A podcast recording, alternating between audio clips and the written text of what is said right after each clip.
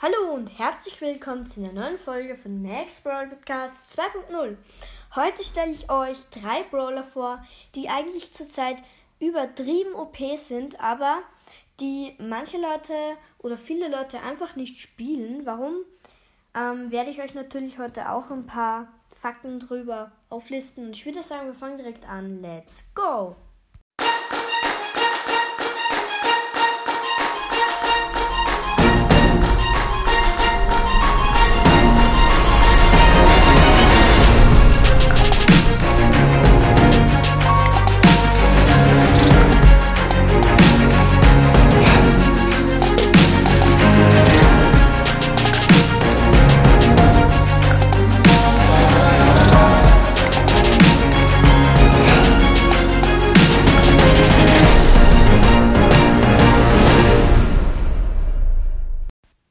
Sagen, wir fangen direkt an mit dem ersten Brawler und zwar mit Nani.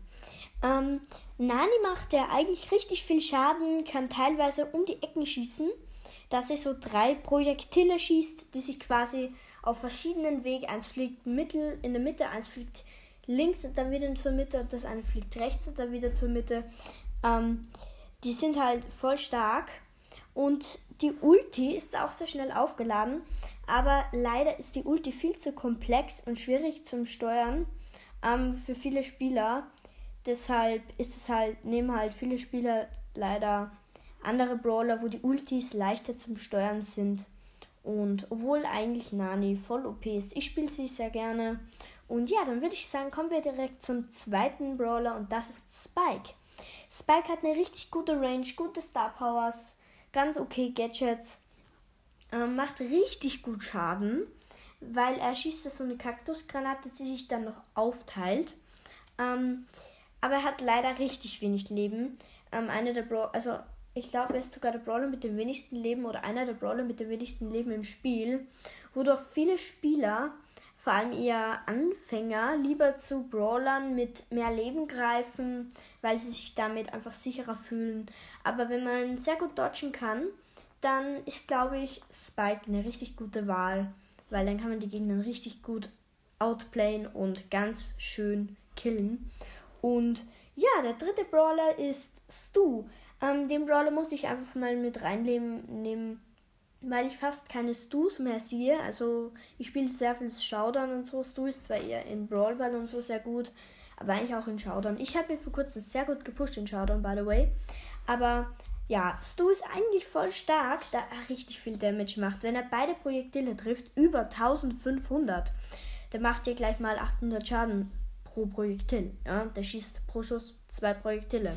Er lädt, er lädt ganz normal nach und außerdem, das ist richtig krass, hat er die Ulti ja mit einem Schuss aufgeladen. Und Leider greifen aber dann viele Spieler lieber zu anderen Brawler mit besseren oder beziehungsweise größeren Ultis, die mehr anrichten, weil ähm, man das quasi dann das Gefühl hat, dass der Brawler mehr anrichten kann, weil du kann ja quasi nur diesen kleinen Dash nach vorne und die Schüsse. Und nehmen wir mal Tara. Tara kann so eine Attacke mit drei Karten und eine richtig gute Ulti zum Beispiel. Braucht dafür extra lang, um die Ultis aufzuladen ähm, also um die Ulti aufzuladen. Aber das beweist mal wieder, dass die Brawler sogar eigentlich sehr gleichmäßig und fair aufgebaut sind. Also und, und alle ungefähr gleich gut sind. Natürlich gibt es Brawler, die sind besser und es gibt Brawler, die sind schlechter und es gibt den besten Brawler und es gibt den schlechtesten Brawler. Es ist klar, Eve ist gerade super OP, weil sie einfach über Gewässer fliegen kann. Das ist in so vielen Fällen so krass einfach. Und dafür hat sie eine nicht so gute Ulti. Also das gleicht sich alles aus. Und ja, dann würde ich sagen, was ist mit der Folge? Danke, danke fürs Zuhören. Jetzt wollte ich Zuschauen sagen, genau. ähm, danke fürs Zuhören. Schreibt in die Kommentare, wie ihr dieses Format findet und ob ich das nochmal machen soll. Und ja, tschüss.